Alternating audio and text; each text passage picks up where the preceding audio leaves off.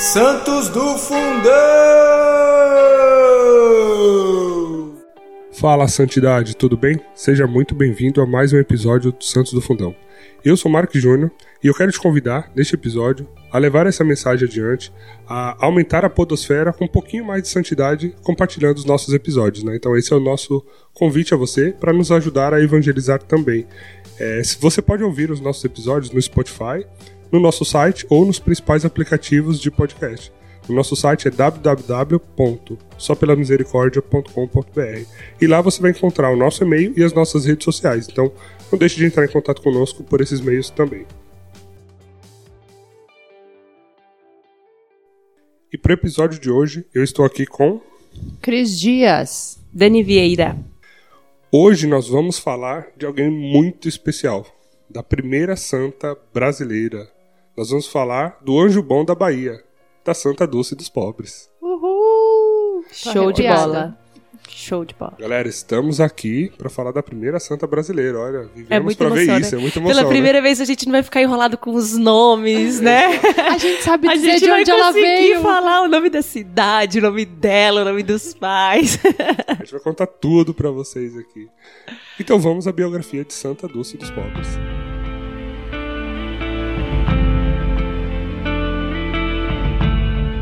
Maria Rita de Souza Brito Lopes Pontes. Esse é o seu nome de batismo. Ela nasceu em 26 de maio de 1914 em Salvador, Bahia. Ela é a segunda filha do senhor Augusto e da senhora Dulce Maria. Ela ficou órfã de mãe aos sete anos, em 1921. Manifestou o desejo pela vida religiosa aos 13 anos é, aos 19 anos, entra para a Congregação das Irmãs Missionárias da Imaculada Conceição da Mãe de Deus, na cidade de São Cristóvão, em Sergipe. Em 13 de agosto do mesmo ano, ela recebe o hábito de freira e adota o nome de Irmã Dulce, em homenagem à mãe. Em 1936, ela funda a União Operária de São Francisco, a primeira organização operária católica do Estado em 1937, funda, junta, juntamente com Frei Hildebrando, o Círculo de Fogo Operário da Bahia. Em 1939, inaugura o Colégio Santo Antônio, que é a escola pública voltada para os operários e filhos de operários. Em 1959, cria a Associação Obras Sociais Irmandulce. Em 1960, inaugura o Albergue Santo Antônio em 1988, foi indicada ao Prêmio Nobel da Paz. No dia 20 de outubro de 1991, recebe a visita do Papa João Paulo II em seu convento em Santo Antônio. Irmã Dulce faleceu em 13 de março de 1992, pouco antes de completar 78 anos. Foi beatificada pelo Papa Bento XVI em 2011 e canonizada pelo Papa Francisco no dia 13 de outubro de 2019. Sua celebração é no dia 13 de agosto. Ufa! Quanta coisa, hein? Gente, essa daqui levou ao pé da letra, que assim, descansar só no céu, né? Só no céu. Essa, essa não descansou um tá minuto, tá gente. Céu, não, que ela tá fazendo vários milagres ainda. tá lá trabalhando firme e forte. Não é, Meu Deus do céu, né? E o que, que vocês acharam, então, da história de Irmã Dulce? O que, que chamou a atenção quando vocês conheceram? Quem quer começar falando de família ou não? anterior à família hoje, assim. Eu tô muito emocionada, arrepiada do início ao fim, coração que não cabe no peito da alegria de falar de uma santa brasileira, né? Pra gente que tem estudado a história dos santos, você que tem nos ouvido aqui através dos episódios dos nossos podcasts, é uma alegria muito grande falar de um santo que pisou nessa mesma terra que a gente, que tem pessoas que até hoje estão por aí vivas, que conviveram com ela que se a gente sempre fala, ah, vontade de fazer uma peregrinação, né, para o lugar que esse santo viveu, tal. Gente, talvez você esteja nos ouvindo, você seja da Bahia, seja próximo da Bahia, ou tá em São Paulo como nós, mas que é possível dar um pulo, um pulo, né, rápido na Bahia, mas de sentir toda a mística daquele lugar. É, pô, passou ali uma santa e, e toda a história dela e é uma santa brasileira. Então, eu fiquei estudando para esse episódio pensando que amanhã ou depois nós podemos gravar um episódio sobre você. Tipo, Por amanhã, não, né? amanhã a gente pode estar falando de você, porque você se tornou um santo. Olha que maravilha. E é muito louco isso mesmo, porque assim, é, enquanto estudava sobre a vida dela, eu fui lembrando de coisas como.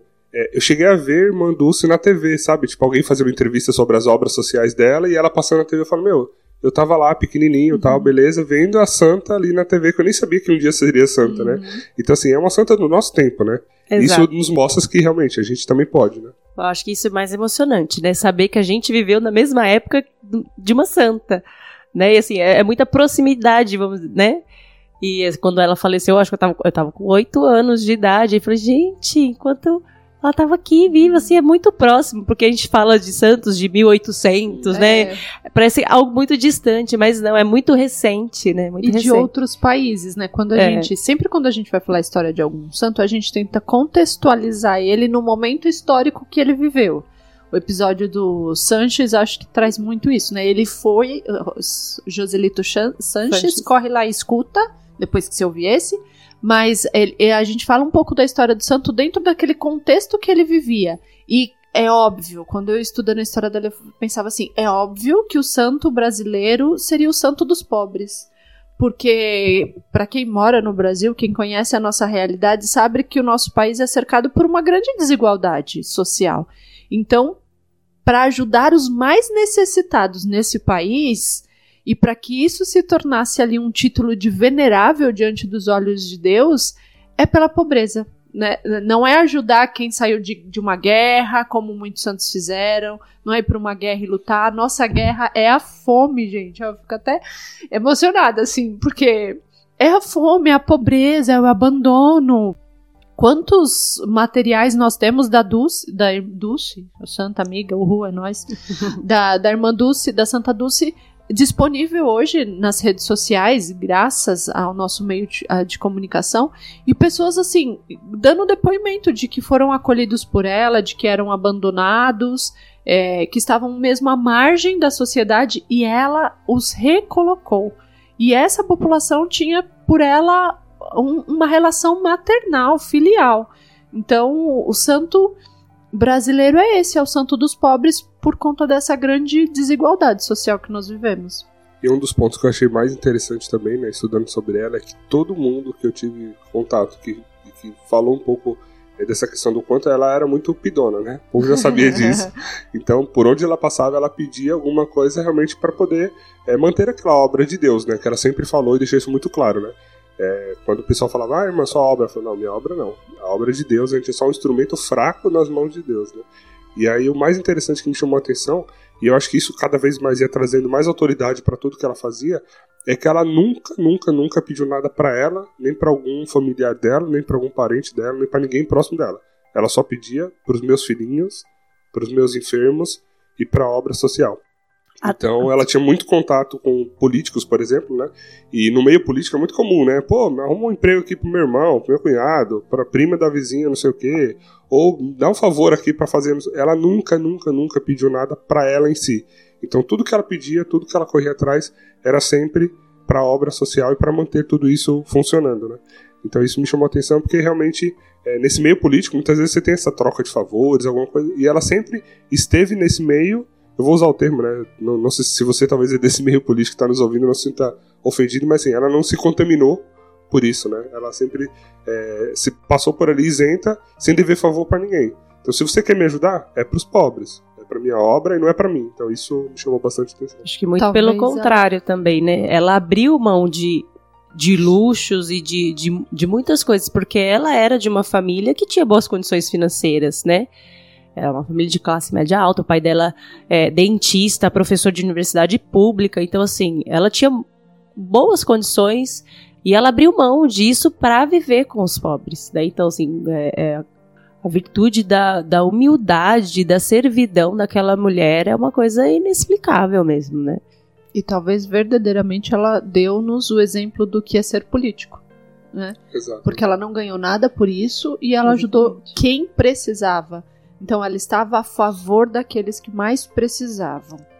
E uma curiosidade, ela foi é, a terceira canonização mais rápida da história. vou usar o termo perdendo, né? Como se fosse uma corrida, um ranking aí. Mas perdendo apenas pra. Você sabe quem é o primeiro e segundo lugar?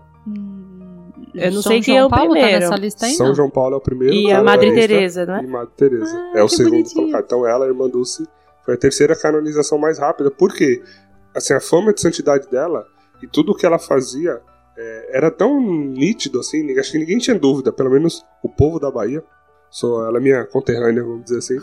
É, o povo lá tinha uma, uma devoção muito grande por ela, porque assim, logo depois da morte dela, você já encontrava é, santinhos, imagem dela, e as pessoas orando e pedindo muito essa intercessão de, de Irmã Dulce, porque eles não tinham dúvidas dessa santidade, né? Então isso com certeza contribuiu para acelerar ainda mais esse processo de canonização, que a gente sabe que é bastante criterioso, muito rigoroso, e que quando a santidade transborda nesse nível, não tem o que falar. Ela né? já era considerada santa em vida. Exatamente. E isso me recordou o nosso primeiro episódio, quando a gente fala sobre santidade, canonização, beatificação, porque na história dela, ele, ela é exemplo exatamente disso, de quanto ela já era um testemunho vivo de santidade no meio das pessoas. As pessoas já recorriam a ela em vida, como aconteceu com Kiara, Lute e tantos outros. Ela já era esse exemplo em vida. E ela, então, como a Dani falou, né, era de uma, de uma família de classe média alta, lá de Salvador. Nasceu ali né, na, na década de, de 20, ali, vamos dizer assim. Então, contexto de guerra mundial, tal, mas que pra ela acho que não afetava muito, porque o Brasil não era um dos grandes players aí nessa guerra, né? E ela descobriu cedo sua vocação, né? Porque desde muito nova ela sentia um pouco esse chamado, né? De ajuda, assim, aos pobres mesmo. Ela via o avô e o pai já fazendo é, contribuições para a sociedade, ajudando, mas ela levou essa assistência social, vou usar esse termo, para outro nível, né? Aquilo que o avô e o pai fizeram, ela levou isso para um nível mais exponencial. Em dado momento, ela ali na adolescência, foi com uma tia é, na favela, assim, no- no- nas referências que eu vi, eles citavam curtiço, né? Mas imagino que naquela época, é, nessa década de 20, Salvador ainda tinha uma, uma- muitas palafitas, muita, muito lugar sem nenhum tipo de saneamento, então era um, era um, um nível de pobreza bastante extremo, né? E aquilo mexeu muito com ela, né? Impactou bastante. E ela, uma menina ali com uns 13 anos de idade já, começou a acolher pobres, mendigos, pessoas de rua que passavam na frente da sua casa para cuidar dentro da casa dela, né? Então, assim, pra pentear o cabelo, pra dar um banho, pra dar alguma comida. E os pais já ficaram preocupados, né? Falou, pô, filha, dentro de casa aqui não, peraí, aquela coisa, né? Muitas vezes, quando ela tava ali na janela de casa, né? Que era uma região é, bacana ali de Salvador, é, a visão dela sempre acho que tinha esse olhar pros pobres, né? Porque a, a vista dela de Salvador ali era muito bonita, mas o foco dela era sempre olhar quem tava passando. Ele precisa de alguma coisa, né? É um pobre. é- E isso, dali em diante, já mudou completamente o rumo de vida dela, porque dali ela praticamente decidiu, né? É, eu quero ajudar e eu vou fazer o máximo que eu puder para ajudar. Agora ela só estava discernindo como, né? Eu tive a felicidade de nascer numa família muito católica. Minha família era muito piedosa e minha mãe morreu, eu tinha seis anos. Fui criada por, por tias, também muito piedosas. E sobre família, é isso que me marcou na história dela. E a mãe morreu por hemorragia no parto, Uhum. né? É, E tem, assim, eu, eu vi poucas informações sobre família, mas eu vi alguns pontos que me chamaram a atenção. Que mesmo após a morte da mãe dela, e é isso que eu fiquei pensando, é importante de uma família sólida, de uma família firmada, fortalecida, com outros elementos envolvidos. Então, na história dela, passa-se pela presença do pai, da tia, do avô, e o quanto essas pessoas, mesmo após a morte da mãe, é aí que talvez entra a figura forte dessas pessoas, foram importantes na vocação dela, naquilo que ela estava vindo chamada a ser nesse mundo. Porque as experiências dela com os mais necessitados foram junto com o pai, junto com essa tia, com os avós. E, e essas pessoas, de alguma forma, tiveram essa presença sólida, firme na vida dela e foram fundamentais na vocação e, e na vida, naquilo que ela se tornou para o mundo hoje.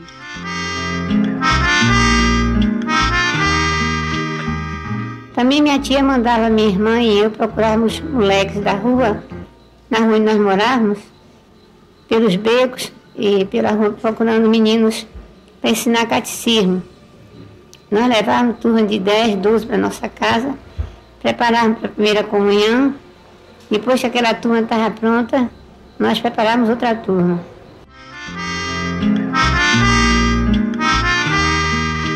Mas olha que bonito, né? Eles saindo pelas ruas para não deixar ninguém sem poder comungar. Então, quem eles encontravam, que ainda não era batizado, não era comungava, eles vinham, preparavam em casa entregavam para a paróquia. Prontinho, falou, ó, tá aqui. Ela tinha esse exemplo realmente de família de valores muito sólidos, muito fortes, né?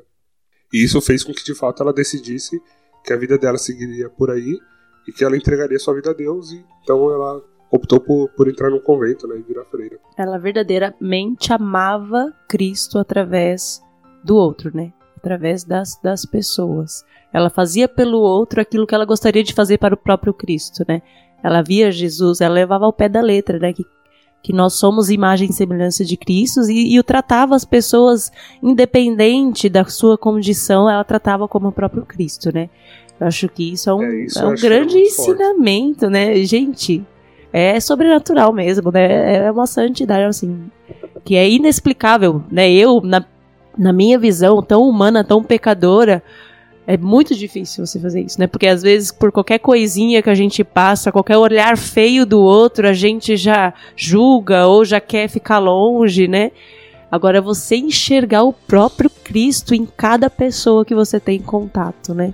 Exato. Não, isso era uma coisa que ela sempre falava muito, porque outras pessoas até deram exatamente esse depoimento, que ela via o Cristo no outro. E eu fiquei pensando muito, né, é, correlacionando com a Bíblia, é que tem aquele versículo que com certeza não se aplica a ela, né? Que é eu estava com frio e você não me vestisse, eu estava com fome e você não me alimentou. Então lá no céu, esse não. Ela fala, tá garantido. Esse aqui tô né? tranquila, viu? Esse aqui eu fiz tudo bonitinho. e ela não precisava ter esse coração generoso, né? Ela não. Porque ela tinha uma, vida, uma condição social muito boa. Ela não precisava e eles até já ajudavam a sociedade, ajudavam os pobres de alguma maneira. Teoricamente já faziam a então, parte deles, é, né? Pra ela, ela poderia ela entender que aquilo mais, era né? suficiente, né? né? Tipo, ela foi além, muito além, muito além. Com 18 anos eu me formei professora e meu pai perguntou se eu não queria anel, nada. Eu disse, não, não, disse, o senhor queria para o convento. Aí ele chorou muito, mas ele era muito um católico praticante, ele se conformou. Então eu fui para ajudar mas minha cabeça estava virada mais para os pobres, para os doentes. E naquela época todo mundo estranhava, porque dizia, ah, mas irmã Dulce só vive o dia todo na rua. Não é certo para uma religiosa o dia todo na rua.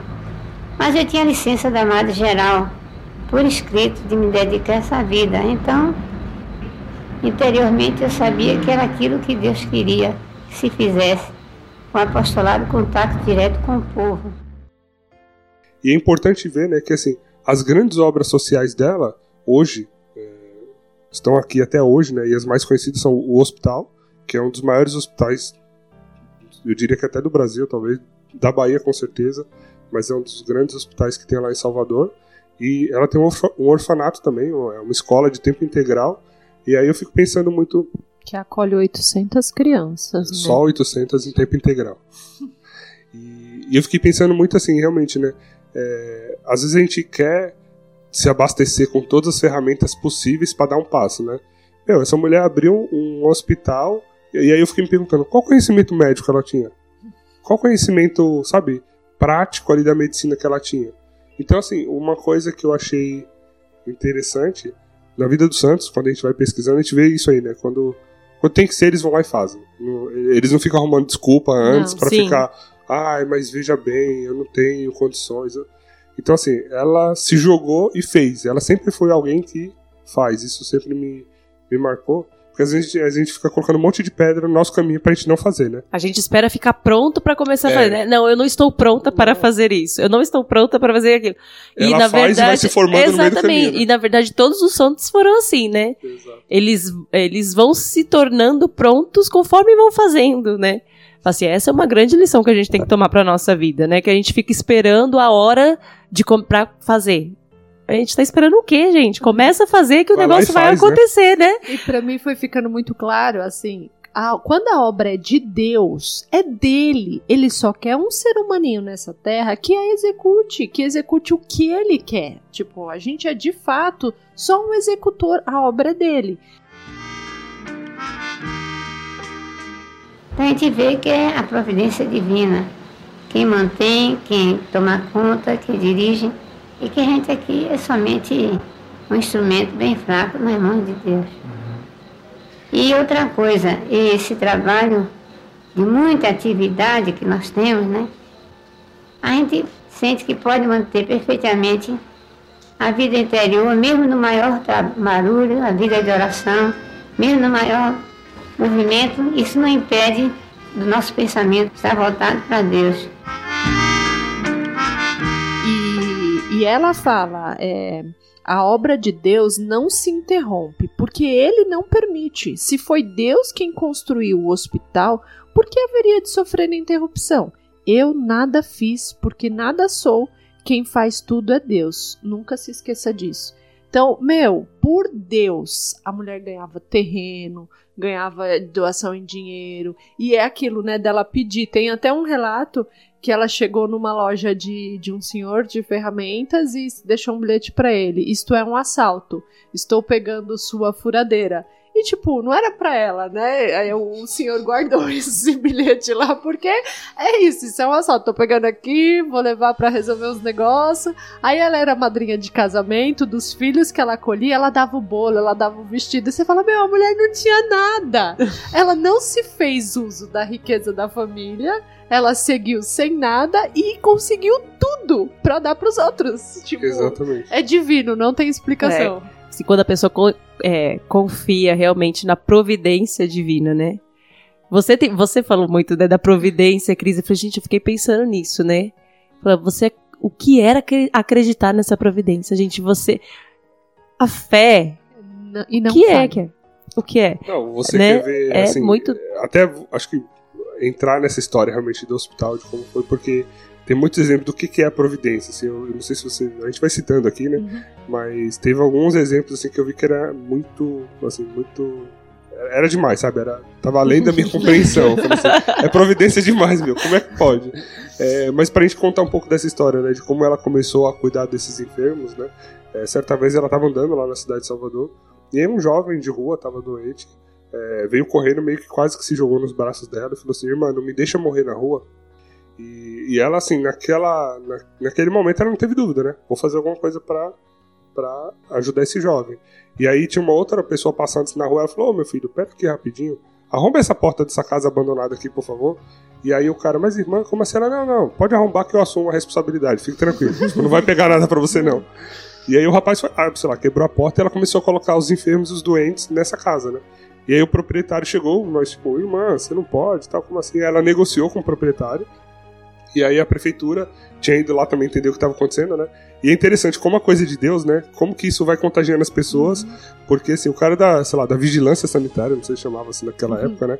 Chegou lá para expulsar ela, aí viu aqueles enfermos, toda aquela situação, aí o que, que ele fez? Ele falou, pera aí, mano, só mais um pouquinho aqui. Aí ele foi lá, pegou um monte de mantimentos, voltou e deu pra ela.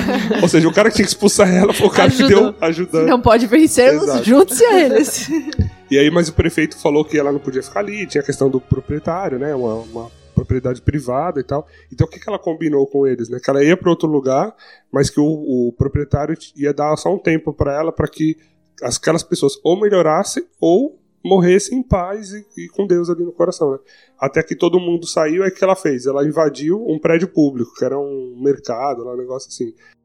Eu me lembrei que tinha um mercado velho. Aí arrombei o mercado, Botei 40 doentes lá dentro. E passava todo dia lá, já tinha uma irmã me ajudando, a irmã Hilária. Nós íamos, a gente varria, os vizinhos davam café, uma velhinha olhava eles. De lá eu seguia para o catecismo. Aí o prefeito mandou me chamar. Disse, mas mandou, o que a senhora está fazendo? A senhora arrumou o mercado da prefeitura? Eu disse, mas doutor, eu não tenho onde botar os doentes, se eu me arranjo lugar, eu, não, eu saio de lá, não arrumo mais casa do, da prefeitura. Ele disse, mas não pode. Aí eu fui para a ladeira do Bonfim, debaixo da ladeira da igreja do Bonfim, tinha umas arcadas. E nessas arcadas era aberta, era, era bem fundo. Aí dava para botar gente. Então voltei. O prefeito mandou me chamar. Disse, mas irmã, ali é lugar de turismo. Ali não pode botar doente, procura um lugar.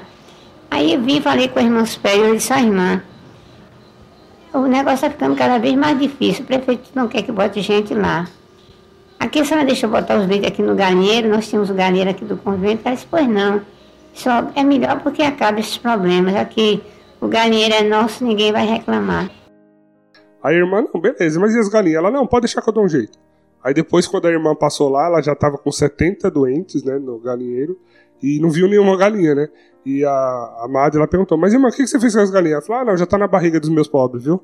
Então ela pegou as galinhas tudo, fez uma canja lá, uma galinhada, panelaço. Não seja por isso, a gente arruma a solução. É rapidinho.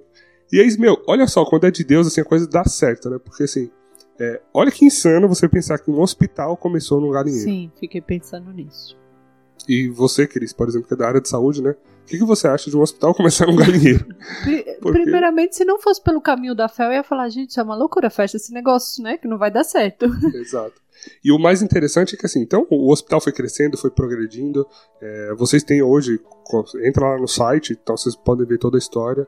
é, mas o que eu achei mais interessante ver é que assim, desde essa época do galinheiro, qual era o primeiro e maior mandamento de Irmã Dulce para os funcionários dela no hospital e tal? Ninguém sai daqui sem atendimento. Não importa o horário, não importa o dia. Ninguém sai daqui sem atendimento. Até hoje. Se você perguntar para eles lá, é, como, qual é a regra aqui do hospital? Se você tivesse que me dizer uma regra do hospital é ninguém sai daqui sem atendimento. E isso, se você pensar ali na década de 30, 40, né, quando o hospital estava sendo fundado, ela era, como a gente já viu em tantos outros santos, né, muito à frente do seu tempo, né? Porque não era comum uma, por exemplo, mulher sendo Mulher. uma gestora, uma líder é, de um movimento como esse, né? Então, por um movimento muito patriarcal ainda, então assim, e ela ia com autoridade, não esquentava nem a cabeça, né? Ia fazendo. E o hospital só foi progredindo, né? Cada vez mais só foi crescendo e pro povo era muito eh, pensando em assistência social mesmo, era muito importante porque naquela época Todo mundo reclama hoje do SUS, mas naquela época não existia Não SUS, tinha galera. nem SUS não ainda. tinha. Você tinha um hospital do, como se fosse do INSS, que só atendia quem era trabalhador de carteira assinada. Então, qualquer autônomo, por mais dinheiro que tivesse ou que não tivesse, não, não era atendido. Desempregado não era atendido, porque tinha que ter carteira assinada, né? E todo mundo ia para esse hospital dela. E, aquela, e as filas eram enormes, assim, né? Porque, é, como ela tinha essa, essa regra do tipo, ninguém sai sem atendimento, meu, fazia filas e filas e o povo foi sendo atendido, foi sendo atendido, o hospital foi crescendo. E aí começou essas histórias de providência, né? Porque tanto no orfanato, que ela também já fundou um orfanato ali muito próximo, meu, e eu fico imaginando a correria dela manter essas duas obras de pé com esse tamanho, né? Com essa magnitude, um orfanato, um hospital e tendo que dar conta de fazer tudo isso, né? Tá explicado que ela só dormia três horas por noite, tá, gente? Pois é.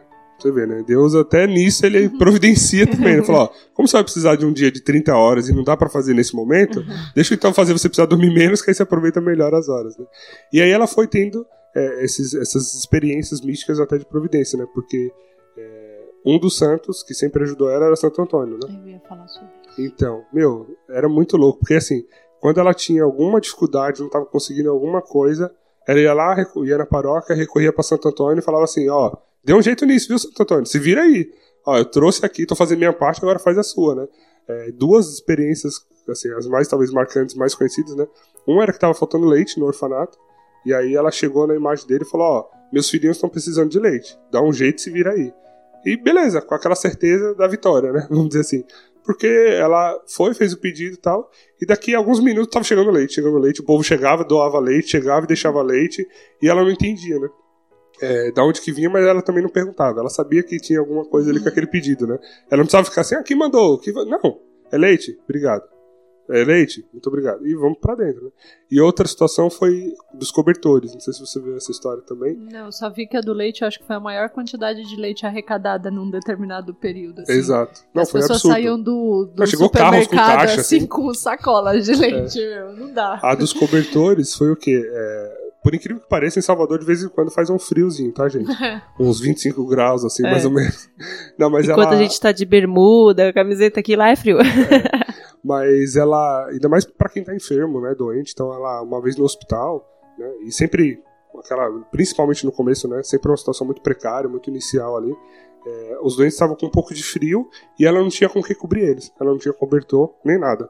E aí, mais uma vez, ela sozinha, na madrugada, fui lá, se ajoelhou aos pés de, de Santo Antônio, São Francisco também era outro que ela sempre recorria, e ela pediu, né, ela falou, ó, meus doentes estão passando frio e tal, eu preciso de cobertores, dá um jeito aí. Na oração dela, do jeito dela.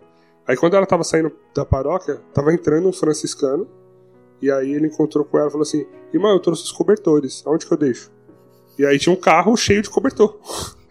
Aí ela foi e falou: oh, meu filho, põe aqui nos meus doentes e tal. Aí ela cobriu todo mundo tal, beleza. E aí de manhã, misteriosamente, né, o sol raiou, aquela coisa, o tempo tava bom e tal. Os cobertores, do mesmo jeito que apareceram, sumiram, porque não tinha mais cobertor de manhã. Depois que todo mundo se descobriu, foi. Ninguém sabia para tipo, qual foi o fim dos cobertores, né? O ritmo do hospital começou, e cadê os cobertores? Ninguém sabia. Então, para ela ali foi São Francisco que veio trazer esses cobertores, sabe? Porque ela não sabia quem era esse franciscano, nunca tinha conhecido na vida, mas tinha um carro, meu. Imagina um carro cheio de cobertor para todo mundo, não ficou um doente sem, sem cobertor. É providência demais. É né? inexplicável, né? Então, assim, tudo que você falou, olha só essa frase, né? Se resume nessa frase que ela disse, ó. Tudo o que acontece no universo tem uma razão de ser, um objetivo. Nós, como seres humanos, temos uma só lição na vida: seguir em frente e ter a certeza de que, apesar de às vezes estar no escuro, o sol vai voltar a brilhar. Fala a verdade, é? gente. E, e, assim, coisas que, que você vê que realmente são de Deus, né? Por exemplo, por mais lotado que pudesse ser, de todos os hospitais é, do Brasil da época, especialmente da, da Bahia, ela era o hospital com menor índice de infecção hospitalar sobre esse hospital ainda, ela diz assim: quando nenhum hospital quiser aceitar algum paciente, nós aceitaremos. Essa é a última porta e por isso eu não posso fechá-la. Pensando na dimensão de um hospital, tipo, isso é muita coisa. E uma das coisas que ela priorizava lá era o atendimento humanizado e a fé e humanizado assim no sentido mais humano da palavra, né? Parece até contraditório dizer isso, mas no acolhimento, as pessoas que trabalhavam ali, que trabalham até hoje nesse hospital, são pessoas que passaram pela vida dela e que são gratos a ela e hoje se tornaram funcionários desse hospital. Então, o quanto também a vida de uma pessoa gera trabalho gera esperança, gera famílias, gera condição, economia gerando ali, né? Hoje esse hospital ele é movimentado pelo SUS, mas ele também, é, só que só pelo SUS não se sustentaria na dimensão que ele é, e ele é financiado por grande parte de doações. Doações. Isso é impressionante. É para em, em termos de número, né? O hospital que ela fundou hoje atende por dia por volta de duas mil pessoas. Ano passado, se eu não me engano, foram mais de 5 milhões de atendimentos. Fora cirurgias, fora não sei o que e tal. E eles, é, com tudo o que ela fez, né? Ela sempre atraiu realmente doações, assim, né? especialmente quando a obra já estava mais consolidada. Então, se você olhar para esse hospital hoje, ele tem um, um centro de tratamento oncológico, um dos mais modernos do país, sabe? É uma coisa que realmente, assim, é, surpreende, né? E era interessante porque ela com essa forma de pidona, né? Quando ela andava na rua, o que, que ela fazia de manhã? Ela acordava, acordava, né? Um pouco que não dormiu, acordava bem cedinho. Ela cochilava só, ela não dormia, né? Sentada é. até, tá, gente? É. Fazia umas, umas orações, fazia suas orações e tal, entregava tudo a Deus, e aí dava, uma ronda ali pra ver se estava tudo bem. Tava tudo bem, ela saía para conseguir as coisas para o hospital, porque tava faltando, sempre tava faltando, né? E assim, todo mundo que ela podia pedir alguma coisa, ela podia, inclusive quando eram pessoas mais políticas, né, é, deputados, muitos presidentes passaram por lá. Ela sempre pedia. Aí uma vez eu achei engraçado que ela foi receber o Sarney enquanto presidente na época. É, e aí ela, um dia antes, estava com a equipe dela falando assim, gente, o que, que eu peço para ele? Porque ela falou, meu, ele tem que sair daqui ah, com já, alguma coisa pra Já me que ele vai vir, é? a relaçãozinha aí. aí, ela, aí o médico lá falou assim, ô irmã, pede um tomógrafo para ele, porque assim, o hospital não tem, aqui na Bahia nem tem. Seria bom se ele conseguisse. Pensa, naquela época, um aparelho desse era milhões, né? Aí ela aí ela foi dar uma volta com ele para pelo hospital, para explicar o hospital. E aí, entre outras coisas, ela levou ele aonde? No necrotério lá também, né, para ver uhum. um pouco do, da coisa mais punk assim. Então ele viu aquele monte de corpos, já deu até uma, uma, uma náusea, assim, uma mexida com ele. Aí ele viu todo aquele sofrimento, toda aquela luta para ela manter o hospital. Aí ele falou, mas irmão, o que, que você precisa e tal, né? Como que eu posso te ajudar? Ela, ô meu filho, me deu um, tomógrafo, né? Um negócio, um aparelho caríssimo, né? Aí ele, não, irmão, tá bom, eu vou te dar o tomógrafo e outra coisa, toma esse telefone aqui. Ele deu um, um telefone do gabinete direto dele que pouca gente tinha aquele número. É, alguns ministros e mais da ala militar, assim, que era um número direto com ele. Não passava por secretária, não passava por ninguém. E ele falou: ó, quando você tiver qualquer emergência, problema, precisa de alguma coisa, liga nesse número aqui. E aí, pelos registros, assim, ela chegou a ligar algumas, algumas vezes, umas quatro vezes, para pedir algumas coisas pro hospital. E ela nem queria usar muito, porque ela poderia, né? Ah, faltou uma agulha, me manda aqui. Faltou um, não sei o quê, quase que o iFood aqui do, do, do suprimento médico. Mas ela não, ela também, com muita sabedoria, né? Ela usava aquilo. Não de abusava, fato, né? é, Ela sabia na que era- emergência, sabe? Então, assim, era uma coisa pequena, assim, que ela sabia que ou Santo Antônio, São Francisco ia ajudar, Yeah. ou o senhor ali da vendinha tinha uma furadeira pra emprestar pra ela, e se resolvia com eles.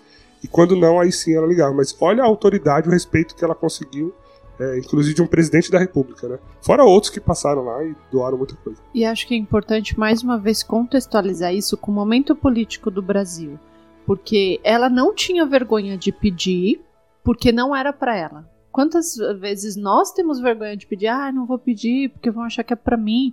Não, ela tinha isso muito claro na mente dela. Não era pra ela, era para aqueles que mais precisavam.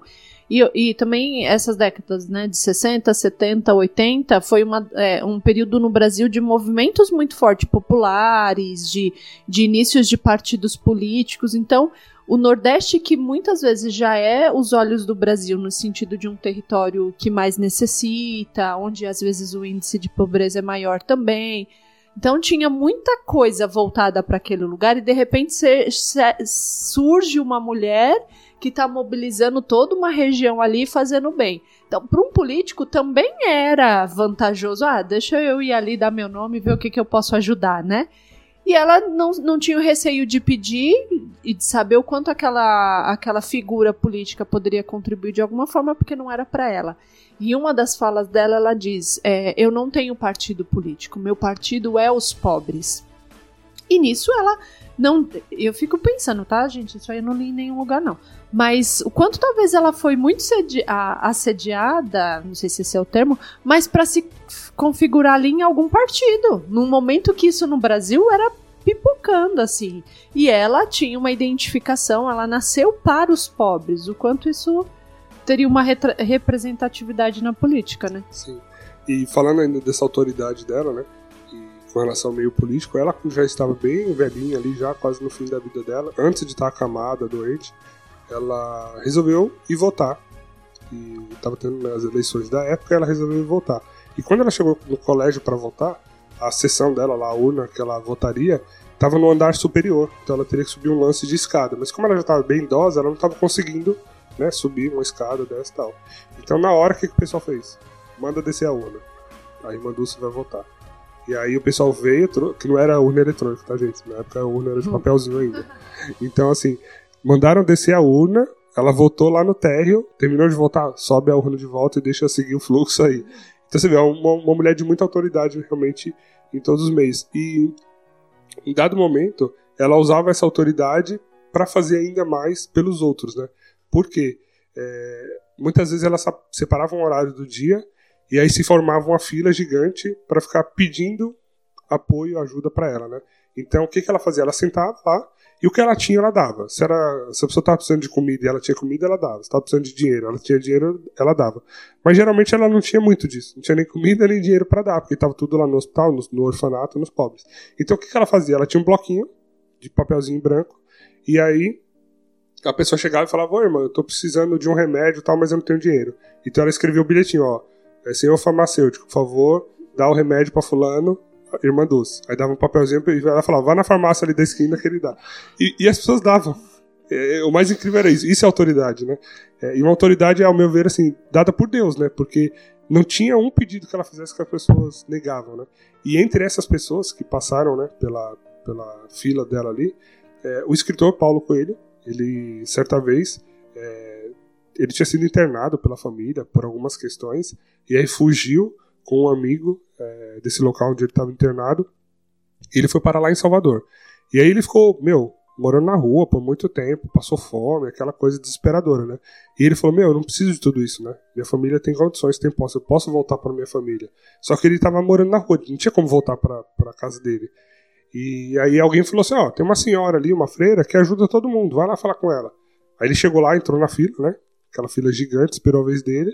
E aí, quando ela foi atender ele, ela perguntou, né, o que, que você quer, meu filho? Ele falou, irmã, eu só quero voltar para casa. Ela, onde você mora? Ele, ah, moro no Rio de Janeiro. Ela, peraí. Aí escreveu no bilhete, né? Por favor, levar esse menino pro Rio de Janeiro, tal, assinado Irmã Dulce. Falou, entrega isso lá na rodoviária. Aí ele, meu, tomei um golpe, né? Uma freirinha me dá um papel pra eu conseguir duas passagens lá na rodoviária, tá de brincadeira, né? Falei, meu, eu não tenho nada mesmo. Vou fazer o quê? Então eu vou lá, ver o que que dá. Aí tava saindo um ônibus pro Rio de Janeiro. Ele chamou o motorista e só mostrou o bilhete, né? Aí o motorista leu e falou: Eita, isso vai me complicar tal. Peraí, sobe, sobe. Irmã Dulce não dá pra negar, não. Pode subir. Não, é engraçado que a gente brinca hoje em dia, né? Ah, minha assinatura e mais 20 reais você vai no cinema. O dela não, o dela não precisava, Nossa, era só a assinatura. Só a assinatura, meu, conseguia tudo, tudo. E aí, olha como são as coisas, né? É, Paulo Coelho, enfim, seguiu a vida dele, se tornou um do, dos grandes escritores do Brasil e do mundo, né? É, tem muito dinheiro e é um dos mantenedores do hospital. Ele faz uma doação é, regular ali para o hospital para manter essa obra funcionando.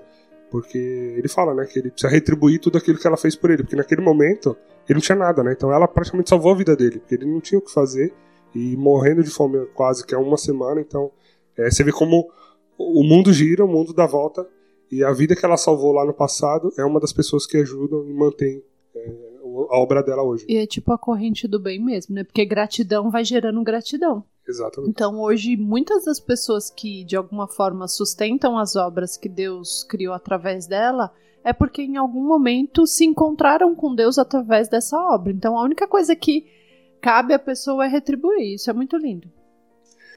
E aí, um dos. Ainda falando dessa relação com o trabalho, né? Uma das dos depoimentos que eu estava vendo é o orgulho de uma funcionária do hospital que tem a carteira assinada por irmã Dulce. Então ela fala: olha, minha carteira de trabalho está assinada por uma santa, cara. Então você vê Meu coisas Deus, que. Imagina isso. Imagina isso. Eu nunca, assim, na hora que eu vi, eu falei, mano, é muito louco, né? Como? Tipo, né? o santo registrou a pessoa para trabalhar com ele. me, me candidata aí mesmo. Então, é muito louco isso, né? E você vê que orgulho, né? Acho é. que ela vai pôr um quadro assim, pôr na, na parede da sala, assim, né? Ó, a minha carteira de trabalho é da Irmã Dulce. E as pessoas, quando amam uma obra, né, assim, fazem realmente de coração, né? Uma das voluntárias é, tá há 50 anos servindo no hospital. Até hoje como voluntária. Quantas pessoas ela não evangelizou, né? Sem falar uma palavra da Bíblia. Sem ficar pregando, sem pregar, né? Imagina quantas almas ela salvou com, através do exemplo, através da, do amor, através do servir. Né? Então, assim, e a gente fica muitas vezes querendo convencer o outro através das palavras, a gente fica, aí, né, briga e não sei o quê a mulher salvou milhares de almas, porque é, como você vê e convive com uma pessoa dessa e não sente a presença de Deus e não sente que tem algo sobrenatural ali? Né? Então, assim, meu, até que não acredita em Deus, fala assim, gente, um ser humano não é capaz de, de, de fazer tudo isso. Então, tem alguma coisa a mais, né? Então, assim, a mulher, ela viveu o evangelho na, na, na, na vida, na pele, e ela evangelizou sem ficar né, é, eu imagino, né? Claro que ela deve falar de Deus e tudo mais, mas eu acho que era, o que ela falava era o que menos importava, o porque maior, a né? vida dela era o próprio testemunho, né? Era o próprio testemunho. Inclusive, assim, duas coisas, já conectando com o que você falou que eu achei interessante, é o quê? É, tem um jornalista, né, o Graciliano Rocha, que ele escreveu uma biografia dela, então, se quiser saber um pouquinho mais, pode ler o livro. É, e aí, vendo entrevistas, eu, eu nessa pesquisa, né, para falar dela, eu fui tentar entender sobre o que, que ele encontrou, né, pesquisando. E aí, ouvindo entrevistas dele, as pessoas perguntavam, né, mas por que, que você decidiu falar de Irmã Dulce? O que, que chamou a atenção nessa pessoa, né? Ele falou, cara, eu estava trabalhando, né, como jornalista, e eu fui cobrir a missa de beatificação dela. E ele falou assim, meu, eu cheguei lá, tinha umas 70, 80 mil pessoas na missa, e caí numa chuva um toró daquele jeito e ninguém saía dali. Ninguém arredava o pé, porque ia esperar a missa. Ele falou assim: foi umas três horas de chuva e todo mundo debaixo de chuva, não tirou o pé dali. E ele olhava para aquela, aquela multidão, ele falou: cara, eu vi católico, eu vi ateu, eu vi evangélico, eu vi rico, eu vi pobre, eu vi doente, eu, eu vi todo mundo três horas tomando chuva, chuva forte, para ver participar de uma missa. Então, assim, ele viu esse pessoal todo ali na missa, né? Ele falou, meu, não é possível. Uma mulher que atrai tanta gente diferente, assim, tem o povo do candomblé, o bando, ateu, católico, né, que era a maioria, obviamente. tem alguma coisa aí. Então, vou falar dessa história. E foi quando ele foi pesquisando, né? E aí, então, conecta um pouco com isso que você falou, né? O exemplo dela era um exemplo de evangelho. Ela se configurou a vida de Cristo, né? Ela poderia dizer: já não sou eu quem vivo, mas é Cristo que vive em mim. Assim como Paulo. Isso cabe perfeitamente a ela. Sem dúvida. Não foi ela que escreveu? Não, acho que não. acho que ela é coautora, talvez. Mas tem uma outra frase é, de alguém tão importante quanto que falou para ela, e sim, para ela, da vida dela, que ela encontrou com São João Paulo II, né? Enquanto Papa, duas vezes, né? Uh, depois então, eu preciso fazer considerações sobre isso. Então, e, e ela encontrou duas vezes. A primeira vez, ele foi fazer, ele veio no Brasil, né? E foi celebrar uma missa. E aí ela participou da missa, né? E aí, primeira coisa, assim, né? Tinha uma série de. Tinha uma escadinha lá para subir, né? Para chegar até o, o, o, altar ali, onde estava sendo celebrada a missa. E um público ali de umas 200 mil pessoas. E aí, isso lá em Salvador, né? E aí, quando ela estava subindo essa escada para encontrar com o Papa, porque ele só ia dar uma bênção nela, uma bênção para a obra dela, por tudo aquilo que ela já estava fazendo, né? Quando ela subiu a escadinha, ela foi ovacionada de tal forma e o povo gritava e ficou maluco, assim. Sabe aquela coisa assim, estádio de futebol gritando, torcida? E eu, assim, isso até emocionou um pouco o Papa, porque falou, meu, como pode, né? Um ser tão pequenininho, tão franzino desse, é, mobilizar tanta gente com tanta autoridade, né? E aí, na segunda passagem dele, ela já estava no final da vida, já estava acamada, né, no, no, convento, no hospital que ela fundou, e estava inclusive que na programação o Papa ia passar perto ali do convento, mas não ia parar lá, né? Não, não era um dos pontos ali onde onde estava previsto na agenda dele passar. Mas ele estava com o arcebispo, né, lá da Bahia, e aí ele resolveu passar. Ele falou, não, eu quero ver a irmã Dulce. Aí, pô, aquela coisa, né? Quebra protocolo, sai da agenda, corre com o carro, segurança e tal. Aí ele parou lá no convento, subiu, para falar com ela, ela deitada ali, né? Ela tentou falar a palavra papa, mas já nem saía, porque nas últimas décadas de vida ela viveu com 30% da capacidade respiratória, né? Por um problema respiratório que ela teve. Então, tudo isso que ela fazia, só respirando 30% uhum. e dormindo 3 horas por noite, né? E aí, sentada na cadeira. Sentada na cadeira. E aí ela ela tentou falar e ele só acolheu ela, passou a mão na cabeça, fez um carinho, fez aquilo tudo, né? Então, depois que o, que o Papa visitou ela ali na quarta, né, ele desceu com o arcebispo, eles foram na capela rezar. E aí eles orando ali, né? Então, não sei quais eram as intenções do Papa rezando. Mas quando ele terminou as intenções, ele falou para o arcebispo, né? Tá vendo ela ali na cama? Aquele é o sofrimento dos inocentes. O mesmo sofrimento de Cristo na cruz.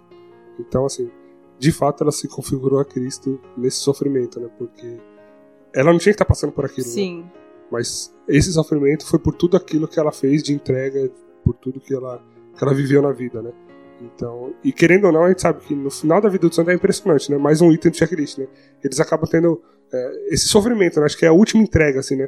Eu já não tenho forças, eu já não tenho nada, então eu dou esse sofrimento. Meus últimos suspiros ali são sempre é, de agonia, de sofrimento, e isso tudo é ofertado por toda a obra deles.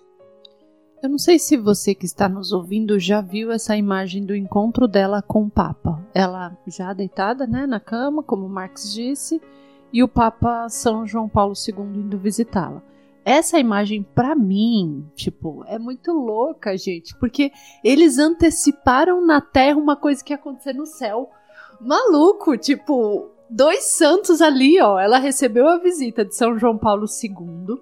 Ela foi beatificada por Bento XVI e canonizada por São, São Francisco, por Fra São Francisco né? Já tô... Papa Francisco. pelo Papa Francisco. Então, que história! E aquela imagem dela se encontrando com São João Paulo, para mim, tipo, é top. É o céu, o céu para mim é aquilo ali, ó. É o encontro da santidade, assim, das almas santas. É muito louco. Tem uma foto dela com a Madre Teresa de Calcutá, as duas parecem irmãs, né? tipo, a Madre de Calcutá foi tudo aquilo, né? Na lá, e ela foi a nossa Madre de Calcutá, é. né? As duas, assim, né? É, com aquele sorrisinho é, delicado, né? Mas era, eram irmãs, eram gêmeas de alma, né? Sim. Porque assim, o amor das duas pelo, pelos necessitados e, e pelos pobres, só Deus mesmo, né? Para explicar e.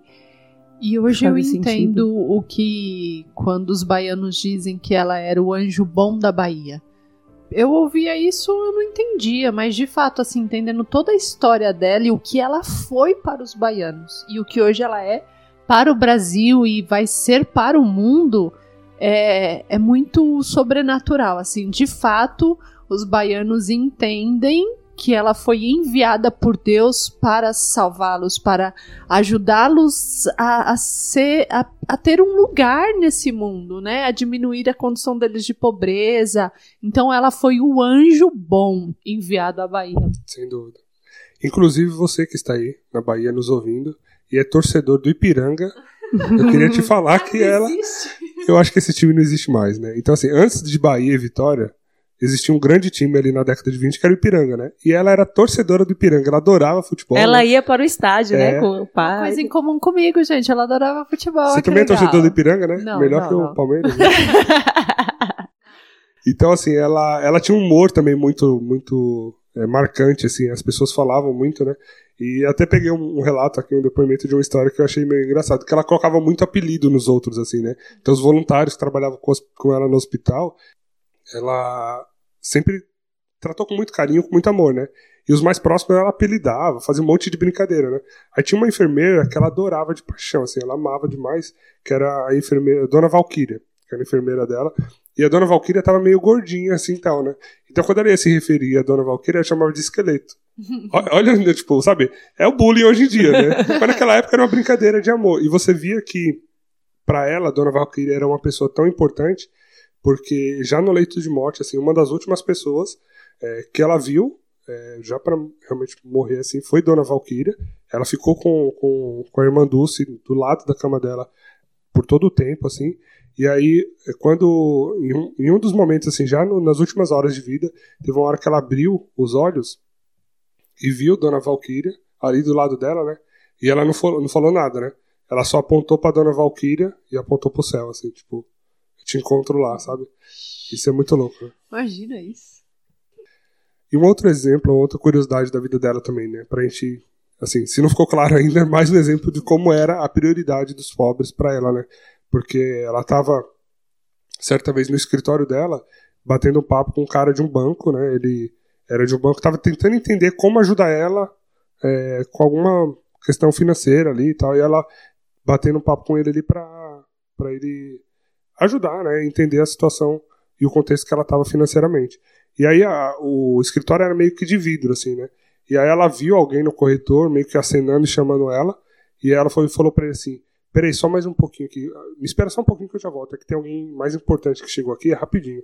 Aí ela saiu, tinha uma senhora com a cabeça sangrando assim, então ela saiu, foi cuidar dessa senhora, foi fazer um curativo e tal, e o cara na hora ficou meio pé da vida, né? Porque ele falou assim, alguém mais importante que eu? Como assim, né? E aí, quando ele foi sair da sala pra ver o que ela tava fazendo, ela tava fazendo um curativo na cabeça da senhora, limpou o rosto tal, deixou tudo bonitinho e voltou. Não, agora a gente pode falar. Ou seja, aquele doente, aquela senhora, era mais importante, Mais do- importante. Do, que ele na hora. E era mais importante que todo mundo pra ela, né? Então, assim, se tinha algum, algum necessitado, algum pobre, algum enfermo, ela ia até ele e largava tudo. Ou seja, o cara que tava tentando é, ver meios de melhorar a situação financeira dela ali da obra, e ele não era mais importante do que uma pessoa que estava precisando de um curativo. Né? Aí quando você fala a questão do humor dela, né, com, com as pessoas, né, o pessoal fala bastante que ela era muito carinhosa, muito atenciosa.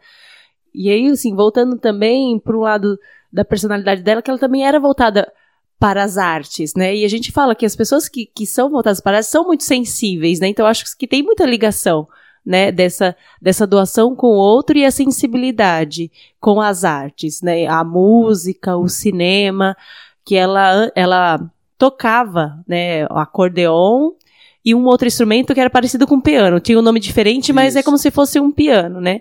E ela usava de músicas para catequizar as crianças, para alegrar, alegrar o ambiente onde elas estavam. Que, que assim, né? Você imagina, você lida com pobre, com tristeza, com miséria, né? Com tantas situações difíceis. E ela utilizava esse dom que ela tinha também, né? Com, com a música, para trazer uma leveza, né? Para trazer alento para, as eh, para essas pessoas. É claro que ela parou depois de um tempo, quando começou a crescer as obras, foram muitas é, responsabilidades, ela acabou parando de, de tocar, mas isso também, é, ela tinha também, a- a- ela conseguia perceber o quanto era importante, né, para chegar nas pessoas, né, inclusive ela inaugurou alguns cinemas, né, Sim. Marques que acho que tá- pode falar melhor sobre isso, e o cinema que ela inaugurou ajudava a manter as obras dela, né? Exato. Muito Exatamente. legal. Inclusive, assim, esse, esse dom, né, de, essa habilidade de tocar, né, sanfona, o acordeon, ela usava na festa junina no orfanato. Então, é que lá na Bahia é muito marcante, né? Acho que depois do carnaval, São João, é, isso não tá em pé de igualdade com o carnaval, Eu viu? acho Porque que tá tá em pé de igualdade, porque São João, é, as festas juninas realmente é muito forte, né, muito marcante. E aí ela fazia festa lá no orfanato tocando acordeão para essas crianças, né? E o cinema também, uma outra curiosidade que, que eu encontrei aqui pesquisando sobre a vida dela, é que o primeiro show de Roberto Carlos na Bahia só aconteceu por conta dela. Por quê? O local que estava previsto acontecer o show, por conta de uma chuva lá e tudo mais, foi meio que danificado, teve um alagamento, teve alguma coisa, então ficou impróprio pro show, não dava para receber o show por conta disso. E aí é, ela ficou sabendo disso, né? Foram falar com ela, falou, não, pode fazer no cinema, um, de- um dos três cinemas que ela fundou, né? Então ela falou, não, pode fazer no cinema ali que, que cabe, que dá.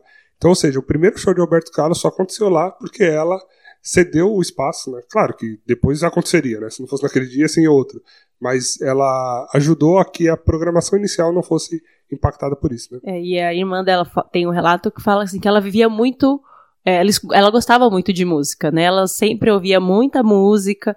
É, o Beethoven e o Roberto Carlos, eu falo assim que ela ouvia muitas músicas do, do Roberto Carlos. E ela gostava bastante de música, né? Então, assim, ela não era uma pessoa alienada, né, Não, gente? Quando você fala assim, você olha uma pessoa, é, uma- é, ah, é uma louca, que não sei o quê. Não, ela tava muito situada em tudo, né? Sim. Ela tinha os gostos dela. Por isso que a gente fala assim, ela, se ela dedicou a vida dela, mas ela não deixou de, de ser humana. Né? Ela co- continuou tendo os mesmos gostos, né? Quando na- mais jovem, ela brincava, gostava de soltar pipa, né? E, e, assim, e, e fez tudo isso, tudo isso. Mesmo na vida adulta, ela tinha. Como é importante ter o nosso momento só pra gente. Quando ela, além das orações, óbvio, mas ela ia à praia. Né? Então ela ia, é, molhava os pés e depois voltava pra casa. Então, o quanto é importante também ter esse tempo de, às vezes, de, de, de se, de se reencontrar, né? De ter o, se- o seu tempo mesmo. Ainda mais ela que estava o tempo todo para os outros. Onde ela buscava essa força? Com certeza em Deus, em primeiro lugar. Sim. E a praia era um desses lugares, como São João Paulo II era esquiar. E uma das coisas que ela falava é que, assim, por mais que a obra exigia muito, e por mais que a sua vida seja muito de prática, em nada tem a ver isso te atrapalhar na sua vida de oração. Então, ainda que com. Meu, imagina, a pessoa ficava trabalhando, sei lá, 18 horas por dia, 20 horas por dia, e ainda tinha uma vida de oração bonitinha e regrada. E às vezes a gente, pra parar uma horinha pra rezar, dá um pouquinho de trabalho, né? E assim, sempre falando pra se inspirar, viu, gente? Não é pra se culpar, não é pra bater É. o chicote, mas o que a gente pode aprender com ela, né? Bom, acho que depois de toda essa história, a gente vai precisar chegar na morte dela. Não que não tenha mais coisas para falar, mas a morte dela foi algo que comoveu muita gente. Tem, como foi uma morte recente, tem vários vídeos na internet de reportagens que foram exibidas na época ao vivo. Ela morreu por questões respiratórias é, antes de completar 78 anos. E o que uma morte mobilizou tanta gente. O corpo dela teve que ficar, o velório dela teve que ficar dois dias acontecendo para que toda a população pudesse assistir, passar por ali e se despedir. E as imagens assim é, desse dia, é como as pessoas choravam, doía no coração. Você via assim a cena das pessoas com dor mesmo porque ela morreu, porque era a mãe, era a mãe que estava morrendo e as pessoas né, entraram naquele sofrimento. E muita gente, eram os médicos do hospital ali, todo mundo em volta, eram os profissionais da saúde, todo mundo. Teve a missa de corpo presente, né? E dessa missa, a igreja lotada, a rua lotada, tudo lotado, eles saíram em procissão por 10 quilômetros no sol fraquinho do Nordeste, vale lembrar. 10 quilômetros em procissão demorou quase 3 horas para eles chegarem no destino que estariam, que deveriam chegar. E aí o corpo ainda ficou em exposição dois dias, filas enormes de gente para visitar, para dar o último adeus a ela. E, e a- até a morte da pessoa mobiliza a cidade inteira, o estado inteiro e o país todo, né? E ninguém arreda o pé, né? E ninguém erra do pé. É Isso aí. E o que me marcou até vendo esse vídeo é, foi quando os jovens, né, as crianças do orfanato, é, foram se despedir, né? Então teve até os menorzinhos assim que alguns adultos levantavam para ele dar aquele último olhar, né, para ela, para dar o último beijo. E eu fiquei pensando realmente é, para eles, assim, se para todo o resto da, da, população ela era uma mãe, para eles então eles era, era mais era de verdade, sabe? Então isso impactou demais, assim, mexeu com toda a cidade, especialmente com eles, né? Então isso foi muito emocionante. Aí depois do falecimento dela, começaram, começou né, o, o processo né, dos milagres que, que foram realizados através da intercessão dela. E um dos milagres que, para a beatificação, foi a cura de uma mulher que sofria de hemorragia após um parto e já, foi, já tinha sido desencanada pelos médicos. E quando o médico foi lá assinar o óbito da mulher, inexplicavelmente havia, a mulher havia tido uma melhora. E eles alegam que foi uma intercessão, foi um padre que pediu a intercessão da irmã Dulce por essa, por essa mulher, né, que sofria, e, e ela concedeu, através dela, né, através dela, Jesus concedeu esse milagre. E aí, assim, é mais uma santa que a gente pode recorrer nesses momentos difíceis em relação à gestação, né? Então, você que é gestante, passa dificuldades, por quê? Porque isso toca tanto a irmã Dulce, né? Porque ela perdeu a mãe dessa mesma maneira. Né? A mãe dela faleceu com hemorragia pós-parto. Ela fez uma promessa, o fato de dormir na cadeira três horas por dia, foi uma promessa que ela fez é, pela irmã dela que estava passando uma gestação difícil. Né? Então, assim, a gente já, já fica a dica, se você conhece uma gestante ou se você está passando por uma dificuldade, é mais uma amiga no céu que você pode recorrer também. É interessante que essa. Só fazendo um gancho aqui com essa promessa, né, dela dormir na cadeira. Então ela fez essa promessa e ela passou a dormir na cadeira, sentada. Uma cadeira de madeira simples, Sim. viu, gente? Ela ficou 30 anos assim. E o que que fez ela quebrar a promessa e voltar a dormir numa cama? Ela já estava, né, com, com bem certa debilitada. idade, bem debilitada, e ainda continuava mantendo firme na promessa. Aí um médico falou para ela assim: Irmã, é o seguinte, porque tentaram todos os argumentos e ninguém convencia ela, né? Falou: ó, Você quer morrer em breve na próxima semana? Ou você quer continuar viva para tocar essa obra aí para frente? Porque até hoje você não deixou ninguém como sucessora, você não preparou ninguém para continuar a tua obra. Então você quer morrer ou quer formar alguém para cuidar disso aqui? Era não, é melhor cuidar de alguém. Então ele falou: então para de dormir nessa cadeira, vem dormir direito aqui numa cama e tal. Aí ela, em obediência, né, o médico voltou a dormir na cama. Mas olha o nível, né? Ela só aceitou pelo outro. Exato. Não foi nem pelo, nem pelo incômodo ela. dela, né? Ou pela dor dela. Ela só aceitou ficar mais tempo nessa vida para poder cuidar de mais pessoas. Exatamente. E com relação ao milagre de canonização dela, é, foi a cura né, de um cego. É, era um maestro, né? E, na verdade ele tinha uma outra profissão. E aí ele acabou ficando cego. E aí por conta disso ele entrou meio pelo caminho das artes, tal, virou maestro, músico. E ele ficou 14 anos cego. E depois de, um, de uma conjuntivite muito forte, eu não sabia que cego pegava conjuntivite, mas pega também, né? E ele tava com uma conjuntivite muito, forte, e aí ele, a, o olho dele ardia muito, tinha uma questão muito forte assim, e ele tinha uma imagem, né, de irmã Dulce ali, e ele antes de dormir encostou a imagem nos olhos e pediu a ela que aliviasse a dor. O pedido dele foi, é, irmã, me cura da conjuntivite, né? E aí ele foi dormir, e quando ele acordou, ele viu um vulto assim passando, né, perto dele, e ele achou estranho. E era a mão dele, né? E ele começou a aproximar a mão, afastar a mão, e ele foi vendo a mão, foi melhorando a visão dele gradativamente no, no, já para as próximas horas, para os próximos dias. E aí é interessante que ele casou, nesse período de 14 anos, ele chegou a casar, né? E ele casou enquanto cego. Então ele nunca tinha visto a esposa dele. E aí ela tava no, no banco, fazendo alguma coisa assim. E ele ligou para ela, falou: Meu, vem para casa, vem para casa, aconteceu um negócio aqui, você precisa ver e tal. Ela saiu correndo, largou tudo, chegou em casa, aí ele contou dessa melhora da visão, né?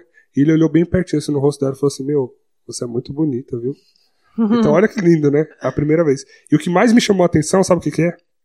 Até hoje, ele passa no oftalmologista para acompanhar a visão e ele passa como cego. Porque o nervo óptico do, do olho dele, de fato, está meio que rompido lá, tá tá, tá estranho, né? Não sei tecnicamente explicar. Uhum. Mas não funciona. Então, assim, é, biologicamente, né? É, seria impossível. Seria impossível enxergar. enxergar. Então, assim, até hoje, o oftalmo trata ele como cego porque ele não consegue explicar por que esse cara voltou a enxergar. Então, assim, é, ele tem que fazer isso, dado a questão técnica, né? Mas ele enxerga. Então, isso de fato É um é um milagre. milagre, né? É, uma... Quando eu- quando, é assim, incontestável, né? A gente já tá aqui falando há, alguns episódios aí, então pra gente é, crer em milagre não é novidade, né? Mas quando você escuta um médico falando que passa o cara que voltou a enxergar como cego, porque. Eu imagino assim, bom, na, Cientificamente. é, na literatura diz que você é cego porque seu nervo óptico tá Isso. cortado aí. Então você é cego. Eu não tenho como dizer outra coisa. Então, doutor, é que eu tô te vendo, tá? Inclusive, sua, seu botão tá aberto ali da- do jaleco, então pode fechar. aí ele, poxa, tá bom, mas, sabe, isso de fato é um milagre, né?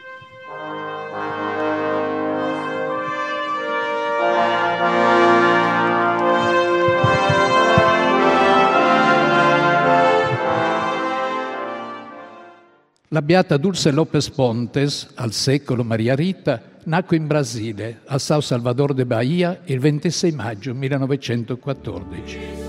Sin da fanciulla si distinse per una grande sensibilità verso i poveri e i bisognosi.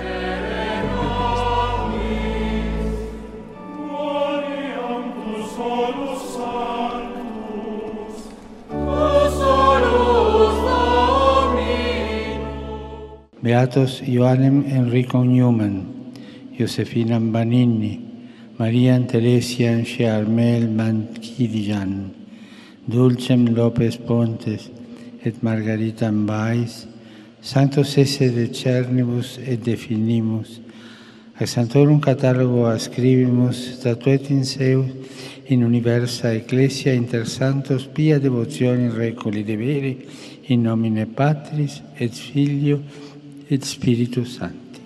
Amen.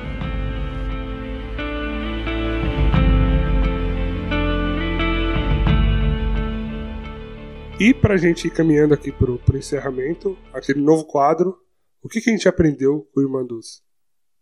Ai, meu Deus do céu. Eu quero começar. Eu aprendi, eu tava até aqui brincando nos bastidores, mas é verdade. Eu aprendi que eu sou uma merda de pessoa. Que é vergonhoso eu dizer que eu ajudo as pessoas, gente. Eu ajudo o quê? Eu faço o quê dessa vida? Eu não faço nada, não faço porcaria nenhuma. Não vou falar um palavrão porque eu não sou de palavrão.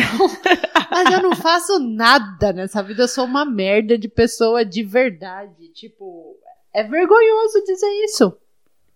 É vergonhoso dizer. É isso, essa é a primeira coisa que, Esse é o assim, aprendizado de hoje. 10 Então. tapas na cara, assim, ó, 20. E você, Dani? Nossa, é difícil, né? Porque é uma mulher que ela ensina muitas coisas pra gente. Como, pra gente tirar uma. Olha a vida, a vida que essa mulher teve, né? Mas é o amor, gente. Ratific, é, ratificando, né? Ratificando o que a Cris falou, né? De além de constatar que eu também sou uma merda, tipo assim, eu não sei amar. Porque o que essa mulher fez é que é amor. Assim, o, o amor que eu tenho é um amor e como, como que a gente explica, né? Porque é um amor muito individualista, muito egoísta, porque a gente faz as coisas muitas vezes esperando algo em troca, gente. Né? Então, assim, o amor dela é um amor completamente puro. Então, assim, ela é, está me ensinando e nos ensinando o que é o verdadeiro amor. Né? E aí me vem a inspiração exatamente agora, que eu não tinha pensado nisso antes. Mas que serve inclusive para você que está nos ouvindo, que talvez ficou com esse mesmo sentimento que nós, e que nós somos filhos de Deus tanto quanto, ela. Então, nós podemos mudar essa história. Nós podemos mudar isso a partir de hoje. Nós podemos, pela intercessão dela, pedir esse auxílio para Deus e de sermos pessoas melhores naquilo que nós somos chamados a fazer. A gente sempre insiste nisso nesse programa. É, Santa Dulce dos Pobres foi chamada a fazer isso que ela fez. E ela fez com excelência. O que eu sou chamada a fazer? Eu preciso descobrir e eu preciso fazer isso no meu dia a dia. Né? Mudar o olhar para o servir, porque a gente serve muitas vezes, ah tá, eu vou servir, mas no fundo a gente está esperando o reconhecimento de alguém. É, isso é muito Quando forte. alguém não, não elogia, ou quando alguém não fala nada, né? A gente fica, putz, será que eu não fiz direito? Ou será que. O que que tá faltando? Porque ninguém vê aquilo que eu faço, né? Então, assim, é, o que a gente faz não é o puro amor. Não tô falando que a gente não ama, a gente ama, mas a gente precisa conhecer esse verdadeiro amor e buscar, né? Esse verdadeiro Exato. amor. sem esperar algo em troca, porque esse é o amor que o Senhor nos ensinou, é o amor que ele nos deu. Né? Exatamente. E para mim, eu colocaria, assim, confirmo tudo isso, acho que faço parte do, do, do, pacote. Nossa, vai ser muito bonito falar isso. pacote de merda. É, mas tudo bem. É, estou ali também. É, e assim, eu acho que olhando a vida dela, me chamou muita atenção e marcou essa questão do vai lá e faz, sabe? Para de desculpa, para de enrolar, para de mimimi, para de frescura, de, sei lá, é, botar desculpa no, na frente. Quer fazer? Faz. Quer servir? Sirva. Sabe, tipo, às vezes você, não sei, você tá aí, tem uma vontade de, sei lá, vou chutar aqui, servir no Ministério de Música. Mas você só vai servir quando você se tornar maestro. Não precisa disso, cara. Vai lá, fala com a galera, eles te ensinam a tocar um violãozinho. Ou vai... quando alguém te convidar, você tá esperando é, um convite que um nunca convite chega. Né? Então, você não assim, pode tomar a frente, né? É, Fala, então eu já tô começando a pensar assim, o que, que eu tô arrumando desculpa na minha vida para fazer ou não fazer, sabe? Eu sei que ainda entre, entre refletir sobre isso, entre estar tá aqui falando para vocês e isso e pôr em prática, existe um caminho. Mas se a gente não perceber, a gente não vai pôr em prática uhum. nunca, né? Então, é, para mim o fato do vai lá e faz, eu acho que é marca registrada de irmã Dulce. Santa Dulce dos pobres. Ah, eu posso falar mais uma coisa que eu falo né, de tantas coisas que ela ensinou? Uhum. A fé, gente. Que fé é essa? Essa confiança em Deus. Uma coisa que uma vez o Marx falou, que assim, meu, você não sabe pedir, peça fé. Porque através da fé a gente consegue fazer tudo, né? E que fé essa mulher teve, porque ela tinha certeza de que tudo estava sendo cuidado por Deus, de que nada ia faltar para os pobres dela, né? Eu também peço Não, é fé. Peço fé. E uma outra coisa que me marcou, que eu aprendi com ela hoje, é olhando para tudo que a gente partilhou hoje, toda essa nossa quase uma hora de conversa aqui, é, quantas pessoas foram transformadas por uma única vida?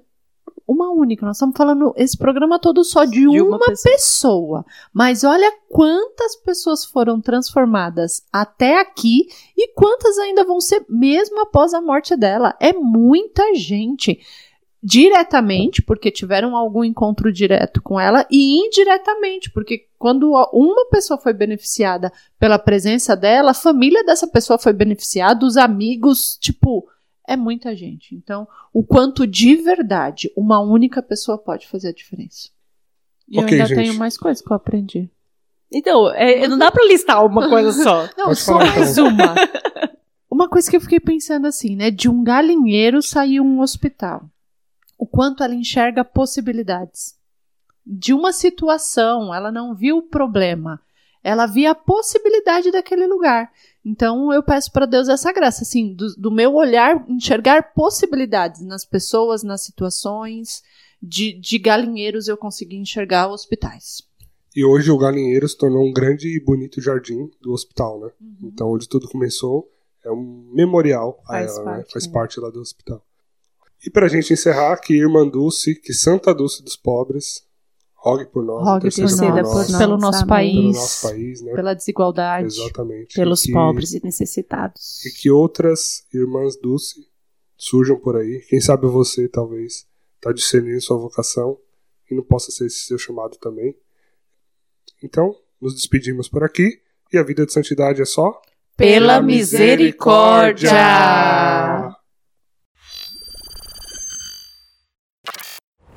Aí eu peguei chorando, falei para ela, irmãzinha Dulce, por favor, me livra dessa dor, por favor, por favor, me livra dessa dor. Não demorou 30 segundos, a dor desapareceu, faz 13 anos, nunca mais voltou.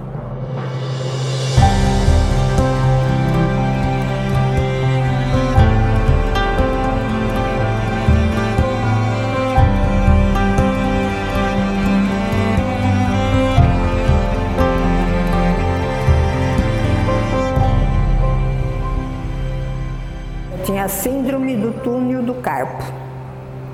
Aí começou a me doer muito o braço, né? E eu peguei e fui no médico.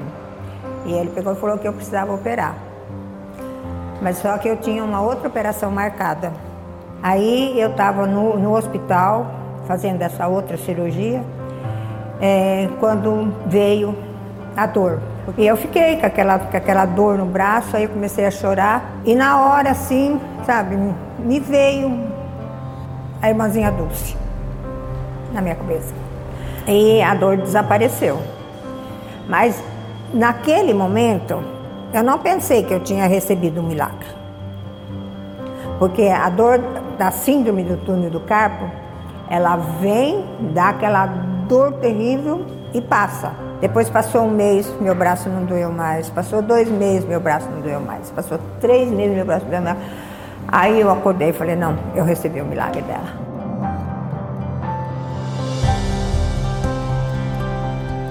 Daniele, minha filha de coração, ficou grávida, começava a fazer um tratamento sério nela, porque ela tinha, tinha o útero dela cheio de varizes. O médico acharia que ela não poderia ter mais filhos. Mas ela teimosa, ela quis e, e entrou a ter esse filho. Quando eu cheguei, eu vi que ele não estava assim normal igual os outros neném, porque o outro neném dos lados chorava e mamava já.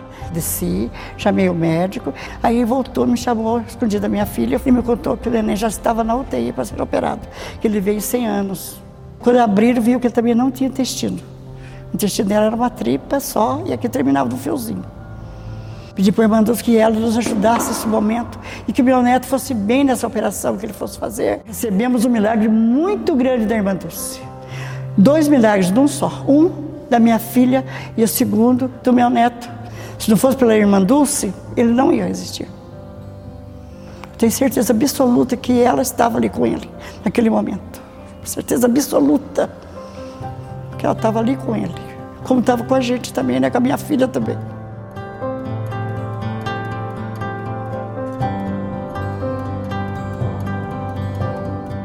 De repente ela foi diagnosticada com um problema de vesícula e tinha que sofrer uma operação. Eu fiquei numa saleta à parte lá, aguardando a, a cirurgia. E comecei a me desesperar, me desesperar. E de repente eu falei assim para eu, eu falei assim, meu Deus, eu, eu não posso ficar sem ela, que eu só tenho ela nessa vida, eu não tenho mais ninguém, eu não tenho mais parente, né? Aí eu pus as mãos no rosto, eu, eu de olhos fechados eu vi momento em que ela estava deitada, coberta com lençol verde do, do hospital, todos os médicos de azul, com touca, com luva, e no meio deles uma pessoa baixa, com, uma, com um pano. Para mim era um pano preto que estava na cabeça dela.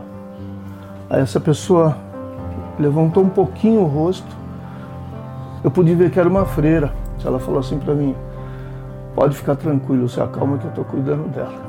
Aí passou toda aquela angústia, todo aquele desespero meu foi embora assim, como se fosse mágica. Aí quando voltamos para casa, e esse jornal que é da igreja, que meu sobrinho era padre na época. Um jornal mensal que ele fazia. Né? Mensal. Ele começou a folhear o jornalzinho do mês.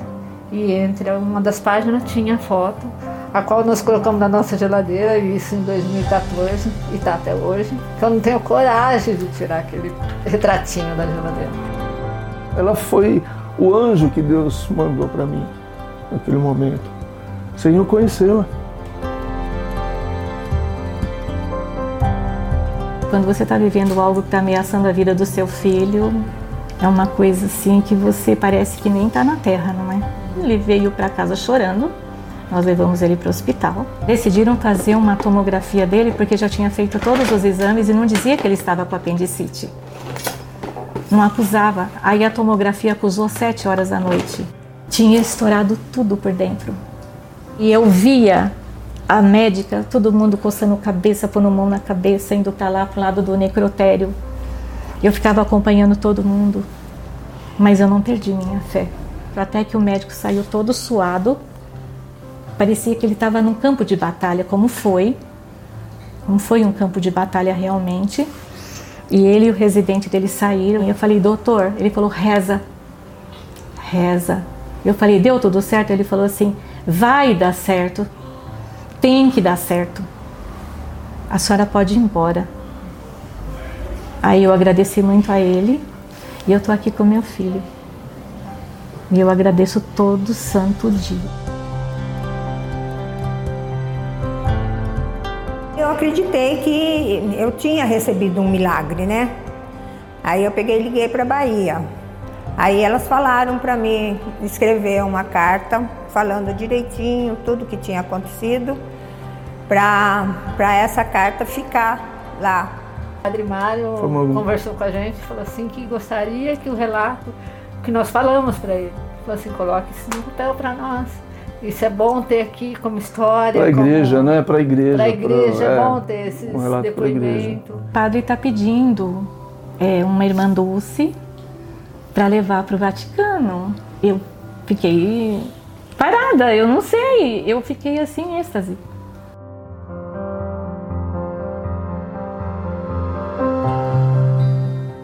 Sempre achou muito linda a história que ela É, fazia, a gente exato. via A gente- algumas reportagens. Mas a gente sabe muito supérfluo, a gente sabe muito por cima das pessoas da- que fazem o bem, inclusive para os outros.